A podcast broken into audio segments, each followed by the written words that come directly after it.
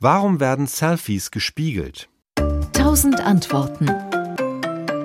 Wenn wir mit unserem Handy ein Haus oder die Landschaft fotografieren, dann zeigt das Display die Landschaft so, wie wir sie auch sehen. Wenn wir aber von uns ein Selfie machen, sehen wir uns spiegelverkehrt, eben wie wenn wir in einen Spiegel schauen. Bei den meisten Videokonferenztools, das kennen inzwischen viele, ist es auch so. Dort sehen wir uns nicht, wie andere uns sehen, sondern so, wie wir uns sehen, wenn wir in den Spiegel schauen. Doch welche Bilder kommen jetzt heraus, wenn wir mit dem Handy ein Selfie von uns machen? Das ist je nach Hersteller unterschiedlich. Bei Android-Handys wird das Foto standardmäßig so abgespeichert, wie wir es aufgenommen haben, also spiegelverkehrt. Bei iPhones wird das Foto erneut gespiegelt, sodass wir uns wieder richtig rumsehen, also so, wie uns die anderen sehen. Jetzt ist die Frage, warum bekommen wir überhaupt ein Spiegelbild angezeigt? Der Hauptgrund ist, es ist uns einfach vertrauter als unser echtes Bild.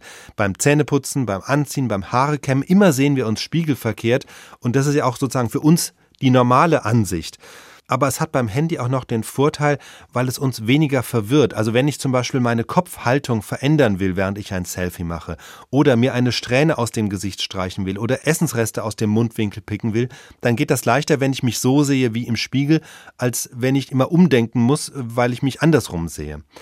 Die Fotos, die jetzt entstehen, wie gesagt, sind bei iPhones und Android-Handys unterschiedlich und beides hat so seine Vor- und Nachteile.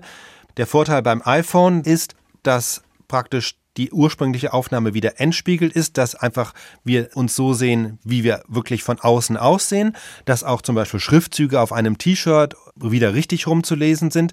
Der Nachteil ist, dass es für uns vielleicht ein bisschen komisch aussieht. Das liegt daran, dass unser Gesicht eben immer ein bisschen asymmetrisch ist und wir auch eigentlich ja nie gerade in den Spiegel schauen, sondern immer ein bisschen seitlich und wir also eine Lieblingsseite haben und wenn das Bild dann beim iPhone wieder entspiegelt ist, sieht das für uns ungewohnt aus. Das ist wiederum der Vorteil beim Android-Handy, dass die Bilder so abspeichert, wie wir sie selber sehen, wenn wir das Foto machen.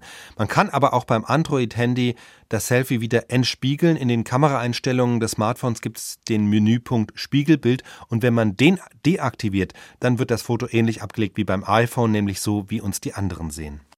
SWR Wissen. 1000 Antworten.